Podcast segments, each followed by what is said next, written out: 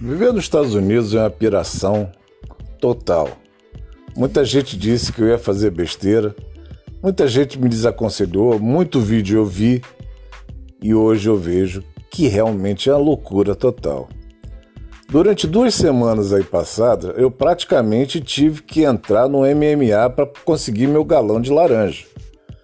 E essa semana, vendo o pessoal comprar e estocar arma, eu vejo que essa sociedade é mais do que pirada. Tô em casa. Direto da matriz, João Gilberto, Califórnia, São Francisco. Um abraço a todos, bom final de semana.